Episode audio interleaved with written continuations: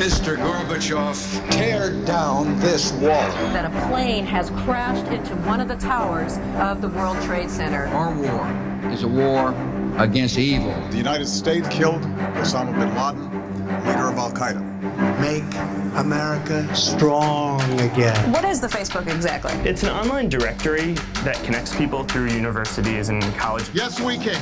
I am here to, to announce my retirement from the game of basketball. Rap star Tupac Shakur died last night. So let's start again. All right, open your eyes. Atlantic Talks. Presidente Trump não tem uma cultura estratégica. Aquilo que tem acontecido é um ataque, uma erosão progressiva àquilo que são as regras informais da democracia, da cultura política democrática americana.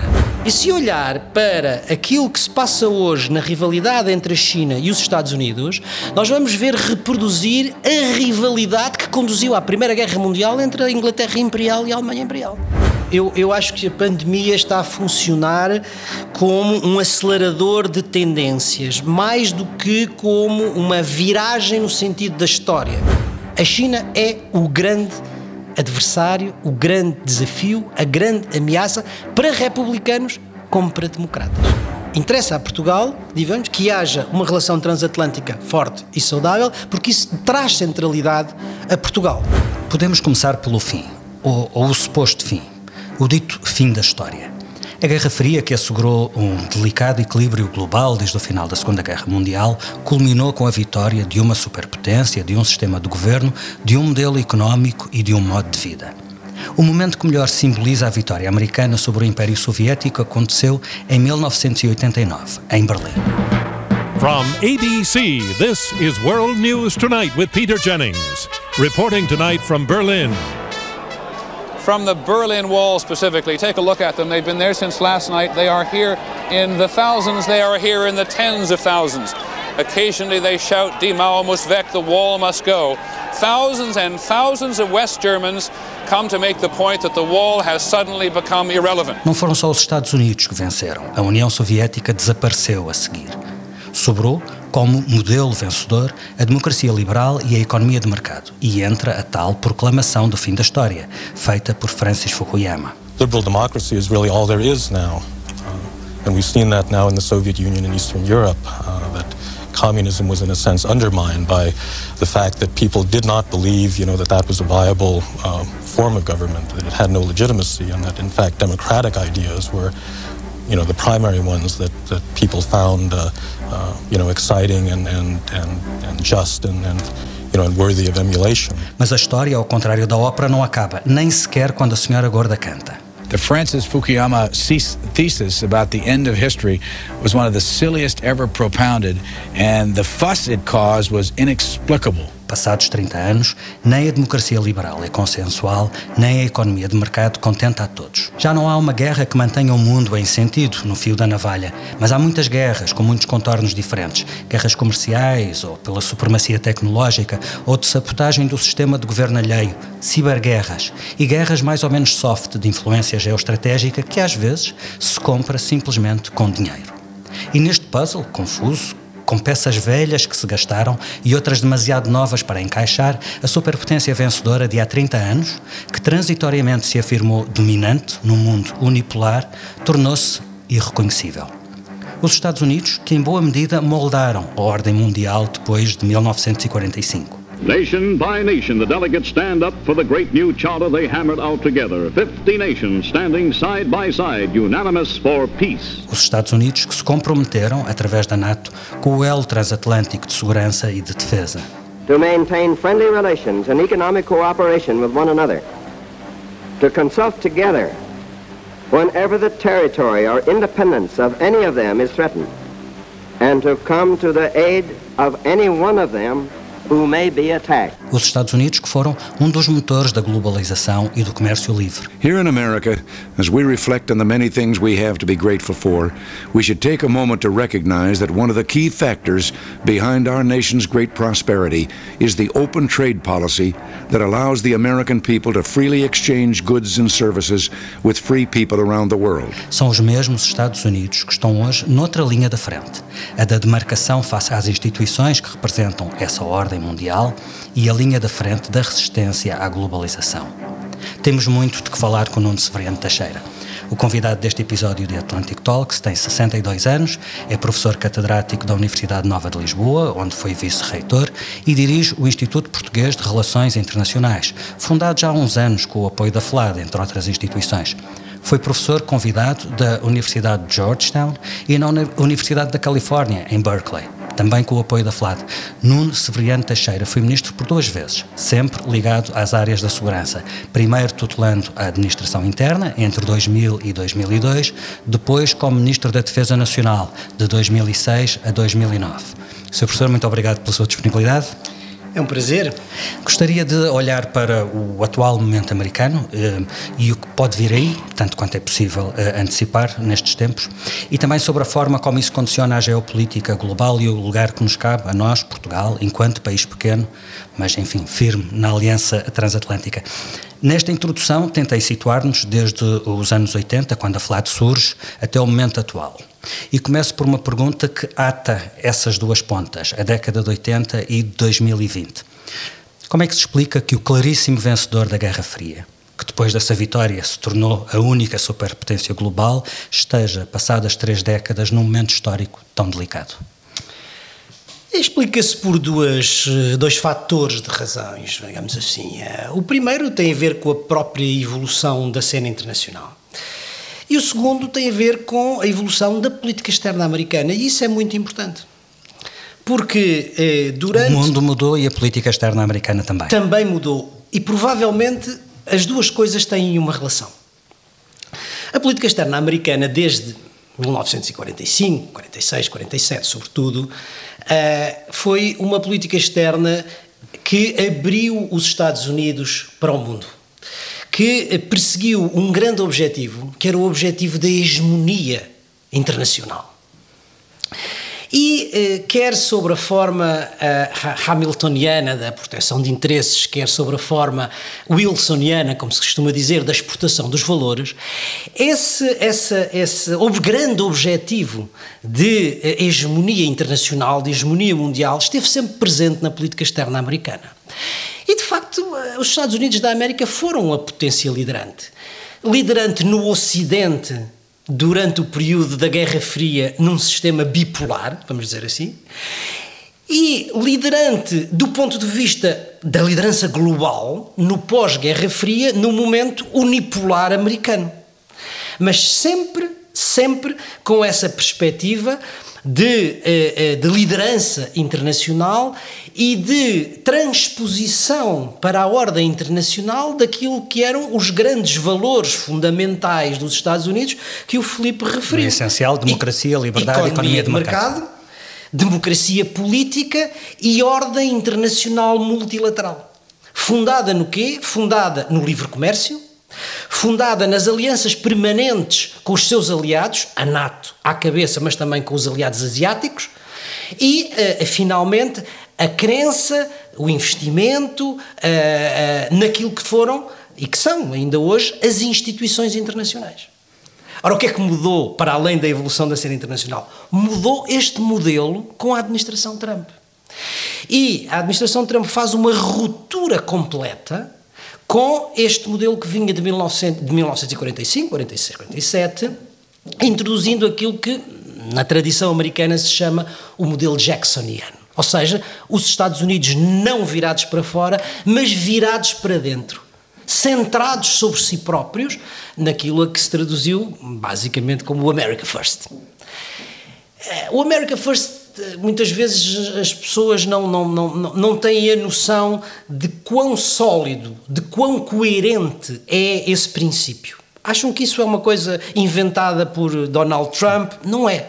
Pelo contrário, há um movimento pendular dos Estados Unidos, historicamente, entre um, entre um extremo e outro, não é? Entre é, os um momentos de abertura e os momentos de fechamento. Desde a, origem, desde a origem dos Estados Unidos como um país independente, eh, eh, há duas ideias que no imaginário americano têm funcionado e em torno das quais, como diz, há uma oscilação. Há a ideia de que os Estados Unidos são um Estado cruzado, ou seja, um Estado que tem que levar para o mundo os seus princípios, os seus valores e, portanto, funcionar como os cruzados funcionavam na Idade Média. E a outra ideia é a ideia de que uh, a América é uma terra prometida. Uma terra prometida que tem que ser defendida, porque ela está ameaçada do exterior. E, portanto, o grande desígnio nacional é proteger a terra prometida das ameaças externas. E isso, digamos assim, que vem do presidente Jackson, é assumido pela administração Trump e não e se olharmos para a política externa americana, não é mais do que a concretização desse ideal, porque repare, é proteger essa terra prometida dos imigrantes que vêm do México. O quê? Levantam-se muros proteger uh, a terra prometida uh, dos, dos, dos, automóveis, uh, dos automóveis alemães, alemães, e japoneses, e né? japoneses uhum. fazendo o quê? Levantando barreiras alfandegárias. proteger essa terra prometida da tecnologia dos telemóveis chineses da Huawei. E, portanto, tudo isso tem alguma coerência ideológica e isso fundamenta de facto essa ruptura completa na política externa americana. Qual é o resultado sobre a cena internacional? Só para terminar. O resultado é justamente pôr em causa todo o princípio que presidiu à política externa durante estes tempos. Saída das organizações ou crítica das organizações multilaterais, retorno ao protecionismo económico, retorno ao nativismo e, portanto, digamos que há, do ponto de vista global, a ideia de que os Estados Unidos estão a retrair-se estrategicamente, estão a sair do seu lugar internacional e estão a fechar-se sobre o próprio continente e americano. Isso terá necessariamente consequências, já lá vamos, mas eu fixei uma palavra que usou ainda agora, que é coerência. Muitas vezes a acusação que é feita à atual administração é de, eh, de ser errática mas vê uma coerência no trabalho desta administração e nesta ruptura, nesta viragem uh, uh, que acabou de descrever. Sem dúvida. Há, há, há uma, há uma posição, uma política errática nesta administração, mas essa política errática tem este fundamento ideológico que é coerente. Não é? E, portanto, eu diria que há aqui dois, dois elementos que pesam do ponto de vista da cultura política na administração. O primeiro é este ideológico que tem a ver com uma certa ideia da América, um certo imaginário da América que é o da Terra Prometida. Mas depois há uma outra diferença também, um outro elemento muito importante, que é o seguinte: é que ao contrário do que acontecia com todas as outras presidências, nós não temos uma outra, um outro paralelo, talvez o presidente Jackson no século XIX em que o presidente Trump não tem uma cultura estratégica. E se vir, portanto, toda a comunidade estratégica está bastante uh, afastada, bastante longe daquilo que é a cultura política, se é que podemos dizer assim, do presidente Trump.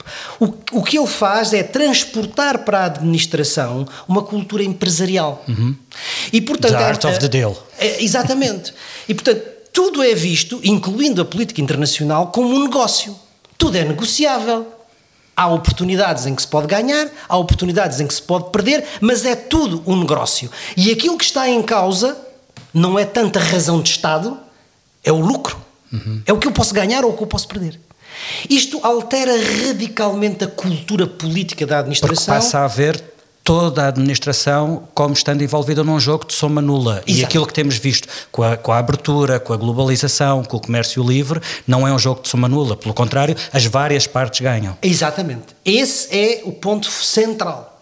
E eu creio, não sei se estou errado, mas eu creio que no final da administração, eh, os Estados Unidos estarão a perder do ponto de vista da sua posição internacional. E provavelmente, como as duas coisas não, não, que têm uma relação muito estreita, também terão numa posição pior do ponto de vista interno. Há aqui uma coincidência engraçada porque uh, o, o este, este conjunto de entrevistas, este podcast, olha para aquilo que mudou essencialmente no período desde que a FLAD surgiu, que foi há 35 anos, portanto, em 1985, e olhamos para esse período em que os Estados Unidos tinham um presidente com características muito únicas e muito carismático, que era Ronald Reagan, e para o período atual em que quer se, quer se ou não, também estamos a falar de um presidente carismático, mas por, por razões bastante diferentes o primeiro candidato presidencial a usar como slogan Make America Great Again foi Reagan, curiosamente, não foi Trump. That we can, and so help us God,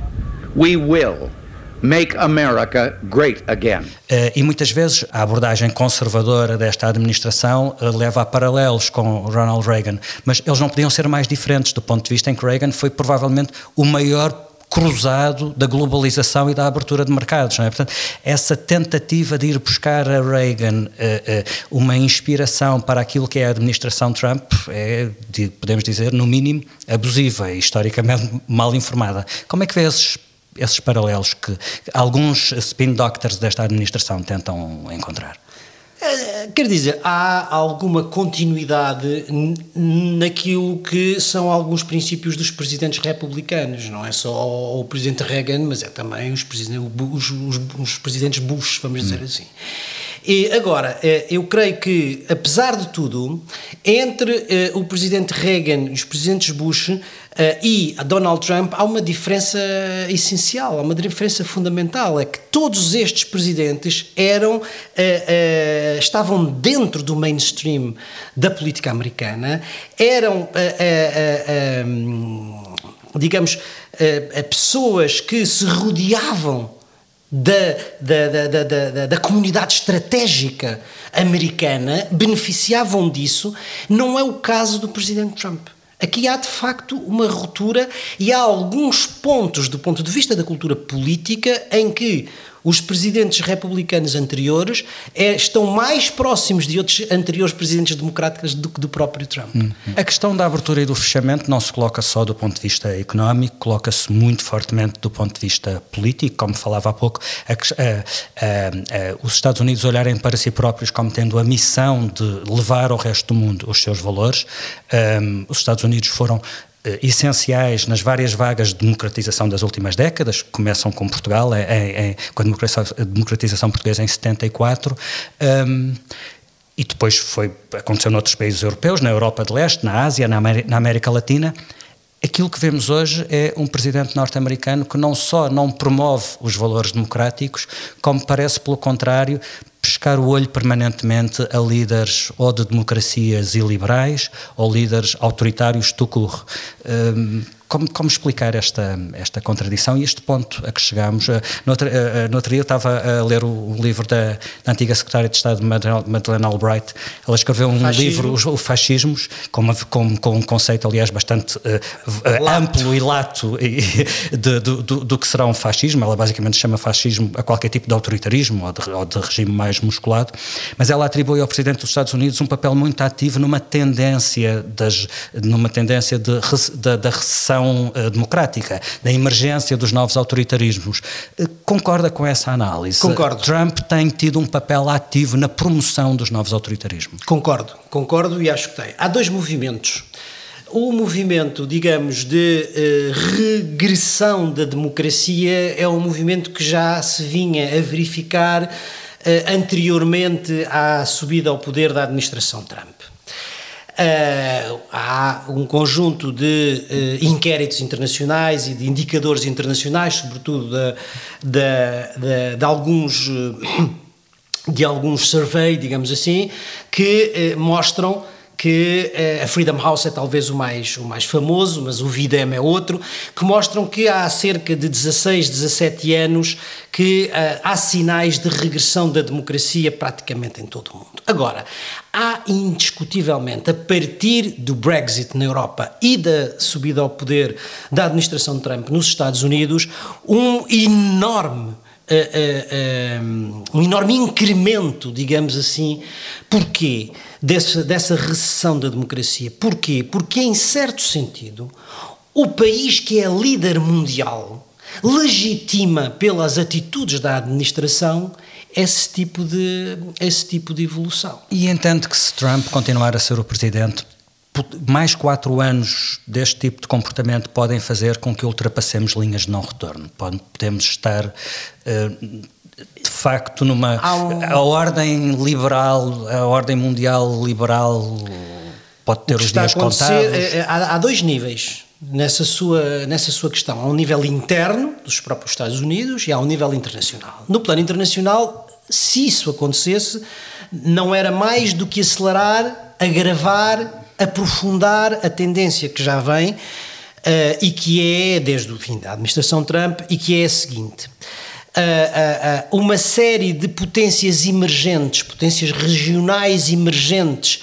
de tendência iliberal ou autocrática, que é, de certa maneira, incentivado, não digo incentivado, mas legitimado pela própria posição da administração de Trump de complacência, de até de alguma proximidade com esses, e até admiração. países. Trump nem sequer esconde a admiração Sim. por alguns homens fortes. Alguns, bem, o, o, o, neste seu livro eh, publicado agora há pouco tempo, John Bolton diz que eh, Trump tem um fascínio pelos autocratas, não é? Uhum. Isso é patente em relação, por exemplo, a Putin, que tem um ascendente, dizem, tem um ascendente sobre o próprio, sobre o próprio Trump, mas também o, o, o líder sul-coreano.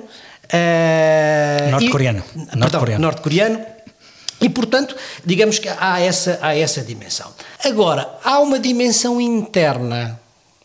Essa dimensão interna nós, enfim, não sabemos, mas muitos cientistas políticos norte-americanos e cientistas políticos de topo, uh, estou-me a lembrar, por exemplo, do Daniel Ziblatt, uh, no seu livro sobre uh, como morrem as democracias, ou outros que têm vindo a chamar a atenção para o facto do perigo, digamos assim, de um segundo mandato do, do presidente Trump poder ultrapassar as tais linhas uh, vermelhas. Até agora, aquilo que tem acontecido é, uh, digamos, um, um ataque, uma erosão progressiva àquilo que são uh, os, as regras informais da democracia da cultura política democrática americana. Quando no início desta conversa uh, falava sobre a diferença entre uh, os anos 80 e agora, também em abono da verdade, o mundo tornou-se bastante mais complexo. Um mundo com duas superpotências, mais ou menos a preto e branco,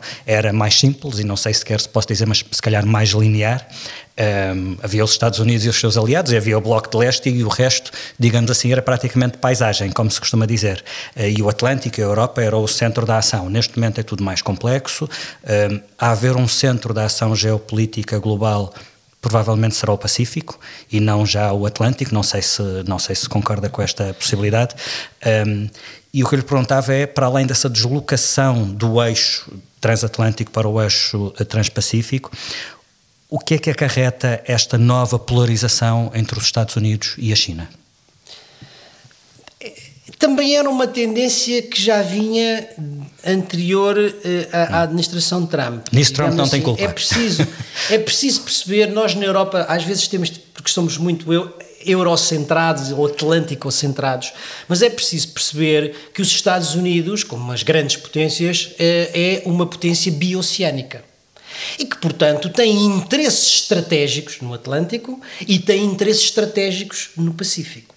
Durante o período da Guerra Fria e mesmo no pós-Guerra Fria, sem dúvida nenhuma, o centro da preocupação estava no Atlântico e o eixo central das relações era a relação com os seus aliados europeus hum. através da NATO. Até porque eram, eram o, o tampão a, a, a, ao progresso da, do, do Bloco Soviético. Do Bloco Soviético.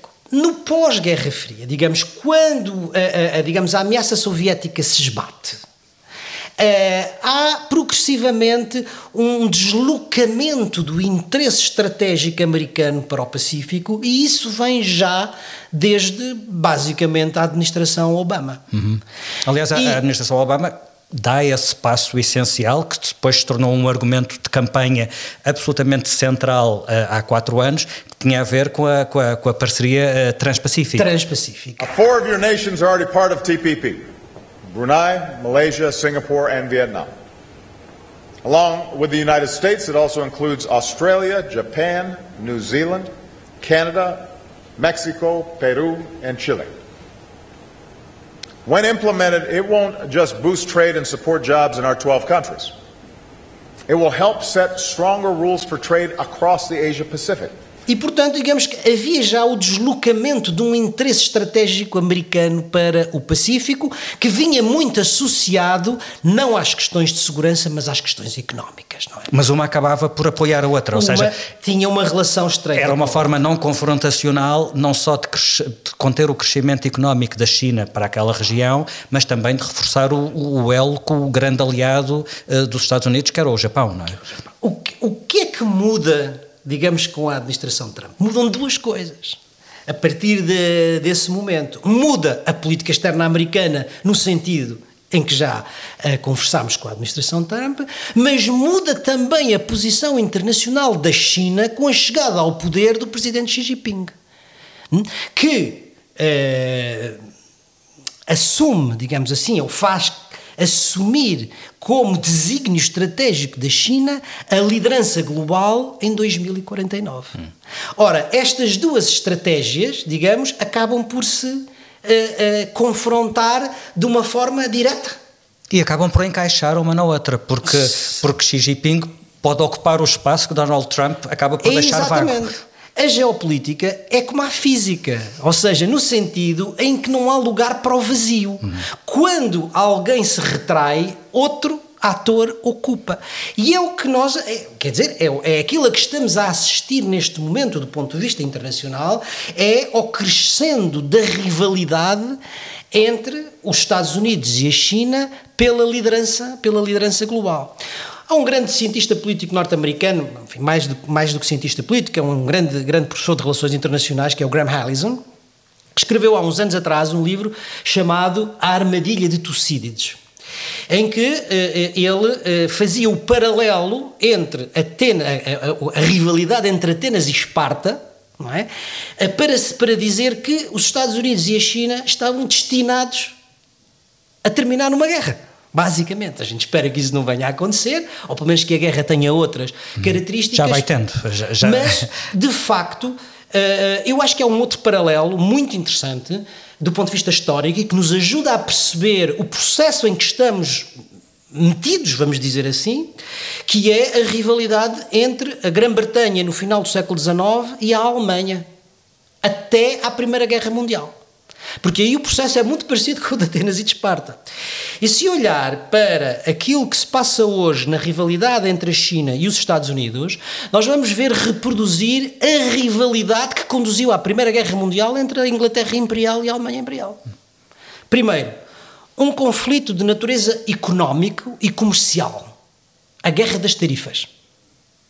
Segundo, um conflito que já não é meramente económico e comercial, é um, é, é, é, é um conflito tecnológico, como aliás na segunda Revolução Industrial, no final do século XIX. Tecnológico, porquê? Porque quem vai controlar as tecnologias que vão dominar o século que está em, em que, que aí vem? Não é? Estamos a falar na robótica, na inteligência artificial, nos big data, no fundo. Essa guerra está absolutamente ao rubro. Essa guerra está ao rubro com quem controla os 5G. Hum.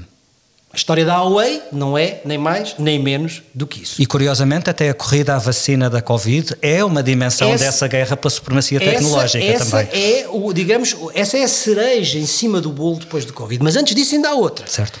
Que é a, a, a luta pelas zonas de influência desses países no século XIX, no final do século XIX, princípio do século XX, entre a Inglaterra e a Alemanha, essas zonas de influência desenhavam-se em África. Hoje a chamada nova rota da China, esse grande plano de investimentos chinês que liga a Ásia através do Médio a Europa Central, Médio Oriente até a Europa, não é chegando mais. Chegando até aos portos de Portugal, chegando, chegando até, até Leixões é? e Sines. Uh, não é mais do que a tentativa de criar zonas de influência chinesas. Portanto, é um outro patamar. Se quiser, digamos, a pandemia e a luta pela, pela, pela, pela descoberta da vacina vai ser determinante. Porque quem descobrir a vacina, não é só descobrir a vacina, é descobrir a vacina e a disponibilizar sem patentes, claro. dá-la, digamos uhum. assim, doá-la à humanidade, então isso será cereja em cima do bolo, dizer assim, este é o país que é capaz de gerir uhum.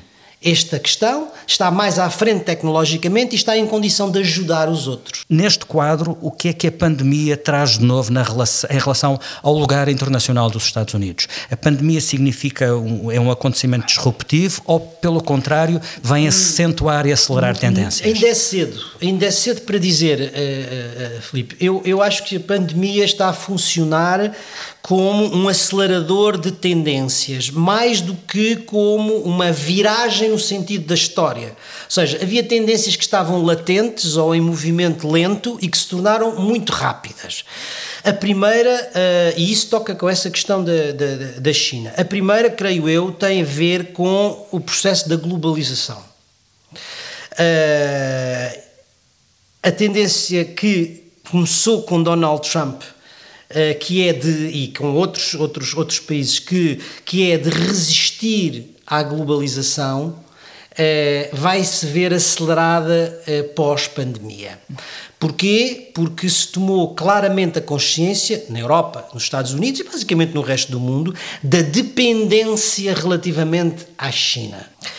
A segunda, a segunda linha que eu julgo que se vai começar a desenvolver e a tornar mais clara é é o regresso do papel do Estado em certo sentido. Ou seja, a ideia desde, estava a falar há pouco do Reagan, Thatcher e que depois a globalização levou ao, ao extremo. O Estado é, não é a solução, o Estado é o problema. O Estado é o problema, a solução é o mercado. Portanto, há uma vitória total e completa do mercado sobre o Estado. O que a pandemia mostrou é que, mesmo nos países mais desenvolvidos, mesmo naqueles que têm grande capacidade de filantropia, do setor privado agir, não tem capacidade nem na saúde pública, nem na recuperação económica, nem no controle das fronteiras, nem.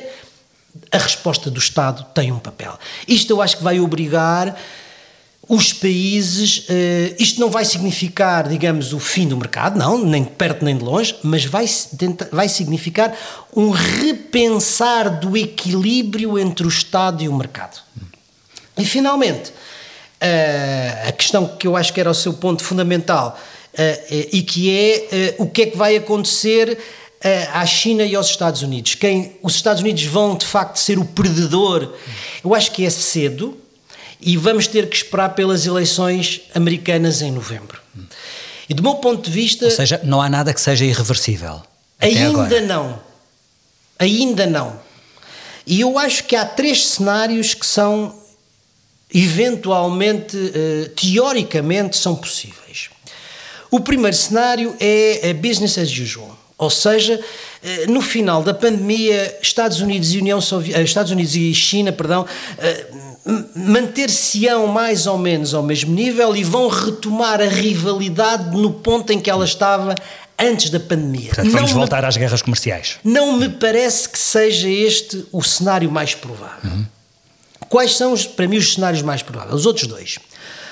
Ou a consolidação da tendência que, que parece ser neste momento a mais, uh, a mais aparente, não é? Uh, ou seja, a consolidação da China como grande potência e o declínio dos Estados Unidos, e portanto a, a China a tomar o lugar dos Estados Unidos na liderança mundial, ou, pelo contrário, a, a pandemia serve de vacina para os Estados Unidos, não é vacina para, para, para o vírus, mas de vacina para o seu retraimento estratégico, e os Estados Unidos reagem e regressam, digamos, àquele que é o paradigma uh, da hegemonia mundial, uh, da abertura uh, ao mundo, etc. Mas isso pressupõe isso pressupõe uma vitória de Joe Biden nas próximas eleições e, digamos, uma saída de, do presidente do Trump. presidente Trump.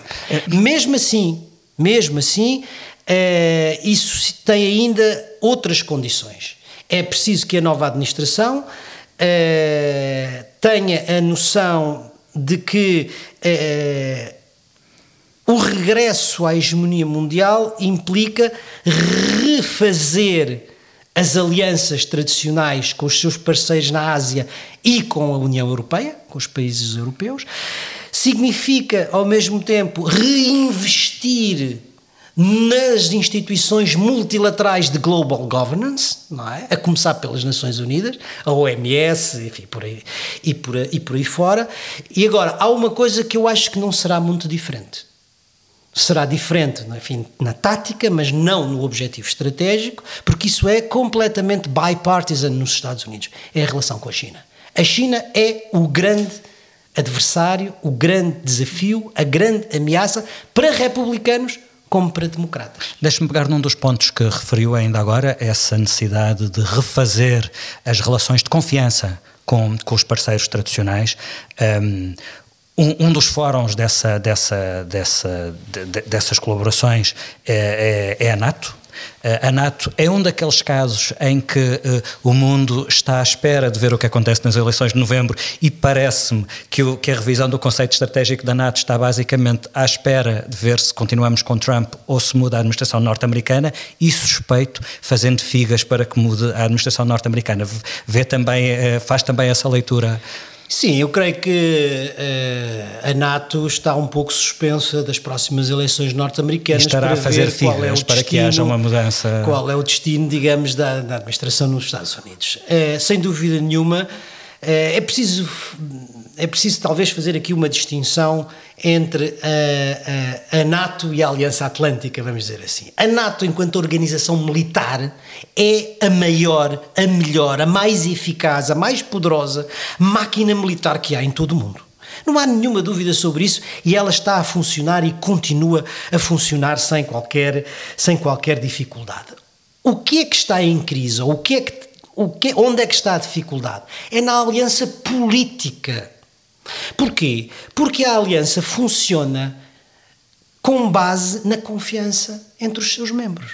E o único e, foco de tensão é os Estados Unidos? Eu, ou será também na Europa a questão da, da, Turquia. da Turquia? Há dois focos neste momento. É claro, aquele mais evidente, mais aberto, mais é, digamos, a relação da administração de Trump com a NATO, porque o presidente Trump, dentro da sua cultura política mais ou menos empresarial, pôs a questão do artigo 5 que é a essência da NATO, ou seja, a questão do auxílio mútuo em, questão, em, em, em, momento de defesa, digamos, de auxílio mútuo, condicionada pela, pelos 2% do PIB na prestação dos, dos Estados-membros. Ou seja, é evidente que ele tem razão, é evidente que os Estados, os Estados europeus devem contribuir uh, ao seu nível para, o, o, para a Aliança Atlântica, mas isso é uma coisa, outra é pôr em causa a credibilidade da própria aliança, porque se põe em causa aquele que é o princípio essencial. E portanto, isso de certa maneira politicamente descredibilizou e minou a confiança entre os uh, entre os, uh, os parceiros da NATO. Os parceiros, os parceiros da NATO. É preciso urgentemente reconstruir essa confiança para que a NATO possa funcionar.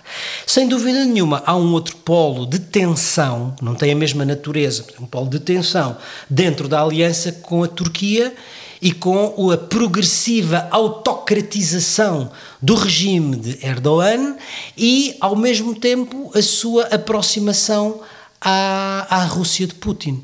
Uh, acaba, acaba enfim, comprou material militar, uh, sobretudo aviões, uh, à Rússia, um país da NATO isto eh, coloca alguns problemas. Curiosamente, dois líderes que recebem um tratamento muito mais simpático do presidente norte-americano do que por exemplo, o, o, primeiro-ministro do Canadá ou, ou, o presidente francês. É, é o tal fascínio é pelos tal, autocratas. É Deixa-me eh, pegar, aproveitar que estamos na Europa, digamos assim, e neste final de conversa, focar a conversa na Europa e em Portugal. Se se concretizar essa emergência da China como uma grande potência e, um, e um, uma diminuição do papel dos Estados Unidos, a Europa tem a possibilidade de aproveitar isso a seu favor? Primeira pergunta. Segunda pergunta: qual é o papel que cabe a um país pequeno, exíguo, com recursos limitados, como Portugal neste contexto? Bem, a Europa eh, acaba de dar agora uma prova de vida importante da sua existência. Sim, antes de tudo isto, a Europa tinha que resolver os seus problemas internos. Já fez qualquer resolver, coisa nesse tinha sentido. E é tem que resolver. Uhum e, digamos, nesta cimeira que acaba de terminar, a Europa eh, dá dois grandes passos, do meu ponto de vista, e isso é importante no elan que a Europa pode, pode vir a ter. Porque o que acontece, o que aconteceu até agora, é que a Europa, que sempre aproveitou as crises para se alargar e se aprofundar, portanto, crescendo do ponto de vista da integração europeia, nas duas últimas crises, estamos a falar da crise do euro e da crise dos refugiados, pelo contrário, desaproveitou essas crises e saiu mais fraca e mais dividida. Felizmente, desta vez, a Europa ganhou, aproveitou essa oportunidade e, do meu ponto de vista, dá dois saltos muito importantes. O primeiro, no plano económico, é, fazendo prova de um princípio que é um princípio fundamental, que é o princípio de solidariedade. Uns queriam mais, com certeza, mas na, na, enfim, na diferença de Estados que há, o princípio da solidariedade prevaleceu. Mais do que isso, é, é, o facto da Comissão poder uh, emitir dívida em nome da União. E essa dívida poder ser financiada não pelos impostos nacionais, mas por um imposto transnacional sobre atividades económicas, como o digital, uhum. o, o carbono, etc., é um passo enorme e, na linguagem da integração europeia uh, neofuncionalista, podendo ter um efeito político muito importante daqui para o futuro. E resta saber em que medida uh, o facto de ter acontecido o Brexit e a incerteza em relação ao parceiro transatlântico não terá sido também um acelerador dessas decisões. Sem dúvida que o contexto internacional, claro. e não é só isso, o Brexit, a, a erosão do vínculo transatlântico e a tomada de consciência do papel que a China está a ter na Europa. Isso eu acho que pesou. Segundo, o segundo elemento que eu acho que é importante é uh, o facto de, quer se queira, quer não, a questão do Estado de Direito ter sido reintroduzida no debate político europeu, porque isso é fundamental. O princípio da solidariedade no, ponto, no plano económico e o princípio do Estado de Direito no plano político. Acho que a Europa deu aqui um salto, eu, eu sou europeísta e, portanto, estou satisfeito com isso. Mas a Agora, Europa enquanto acho... união, união de democracias liberais e de não de outra coisa qualquer. De, de democracias liberais, exatamente. Agora, eh, a Europa precisa, uma vez tendo resolvido estes seus problemas internos e, portanto, tendo dado este salto que eu acho que pode ser importante do ponto de vista da integração europeia, não pode deixar de descurar qual é o seu papel no plano internacional. E aí eu acho que a Europa deve esboçar, desenhar e trilhar uma, eh, um caminho de autonomia estratégica em relação à China e em relação aos Estados Unidos. Para quê? Para, tendo essa autonomia estratégica, poder, com liberdade, fazer as alianças que entende que deve fazer. No meu ponto de vista, deve-as fazer com os Estados Unidos da América. Uhum. E, e, eu sei que o grande jogo eh, geopolítico internacional não depende de Portugal, nem, não passa necessariamente por Portugal, mas qual é, qual é o nosso lugar? O lugar de Portugal. Portugal é um país que é simultaneamente europeu e atlântico e, portanto, a Portugal eh, não interessa escolher entre uma coisa e outra. Interessa a Portugal, digamos, que haja uma relação transatlântica forte e saudável, porque isso traz centralidade a Portugal. E o seu desenvolvimento deve fazer-se no quadro deste princípio. Ou seja, somos um país europeu que rentabiliza as suas relações transatlânticas e as suas relações pós-coloniais também no Atlântico, mas somos um país que tem relações no Atlântico e que por isso pode valorizar essa posição no quadro europeu. Talvez o último momento em que Portugal foi central, tanto no sentido figurado como também no sentido literal, foi na Cimeira das Lajes, o tal, aquele momento zero da, da, da Segunda Guerra do Iraque eh, em 2003.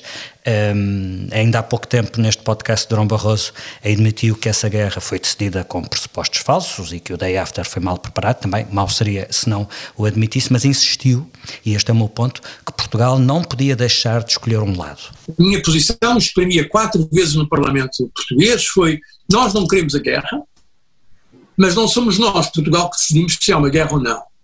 Mas se houver uma guerra entre os Estados Unidos, uh, o nosso maior aliado, uma grande democracia e um regime como o regime de Saddam Hussein, nós não podemos ser neutros.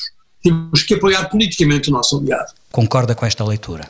Uh, não, eu, eu, disse isso na altura uh, e, e, e, e, volto a, a reafirmá-lo agora. Sem dúvida que eh, Portugal eh, procura sempre diferenciar, porque aqui entra em, em, em jogo não só a Europa e os, o parceiro atlântico, mas entra em jogo também a Espanha. Este é o ponto que torna as coisas diferentes. Sempre que Portugal eh, procura diferenciar a sua posição de Espanha nas alianças extrapeninsulares, Portugal ganha. Ou seja, diz assim: não, o, o, interlocutor privilegiado para a Aliança Inglesa, para os Estados Unidos da América, é, na Península Ibérica, é Portugal. E a Espanha normalmente tem um posicionamento mais continental. Não é verdade? Repare, se eh, a Espanha está com Napoleão, Portugal está com a Inglaterra. Uhum. Se a Espanha fica neutra na Primeira Guerra, Portugal fica beligerante. Se a Espanha fica fora da NATO, Portugal entra na NATO. Se a Espanha fica fora da EFTA, Portugal entra na EFTA. Sempre a diferenciação desse papel. Quando Portugal e Espanha têm aí o mesmo interlocutor extra-peninsular, Portugal fica subalternizado. Muito bem, ficamos por aqui. Termino, como sempre, este podcast com um jogo de palavras. Às ideias, lugares ou personalidades que eu vou referir, peço-lhe que responda com a primeira associação de palavras que lhe surja. Washington. É uma cidade maravilhosa. ONU. Uma instituição fundamental. Obama. Um grande presidente. 11 de setembro. Foi um dos momentos mais difíceis da minha vida. Era ministro da Administração Interna e sei o que aquilo foi. NATO. A NATO é a maior e a mais poderosa aliança de democracias que alguma vez se fez. Make America Great Again. É, é preciso refazer a, a América é, líder mundial again. Ficamos por aqui. Agradeço a sua disponibilidade, professor Nuno Severiano Teixeira. Este podcast tem produção áudio do Paulo Castanheiro. Eu sou Felipe Santos Costa. Vamos parar durante o mês de agosto. Espero que possa fazer o mesmo. Atlantic Talks volta em setembro com novos entrevistados. Até lá.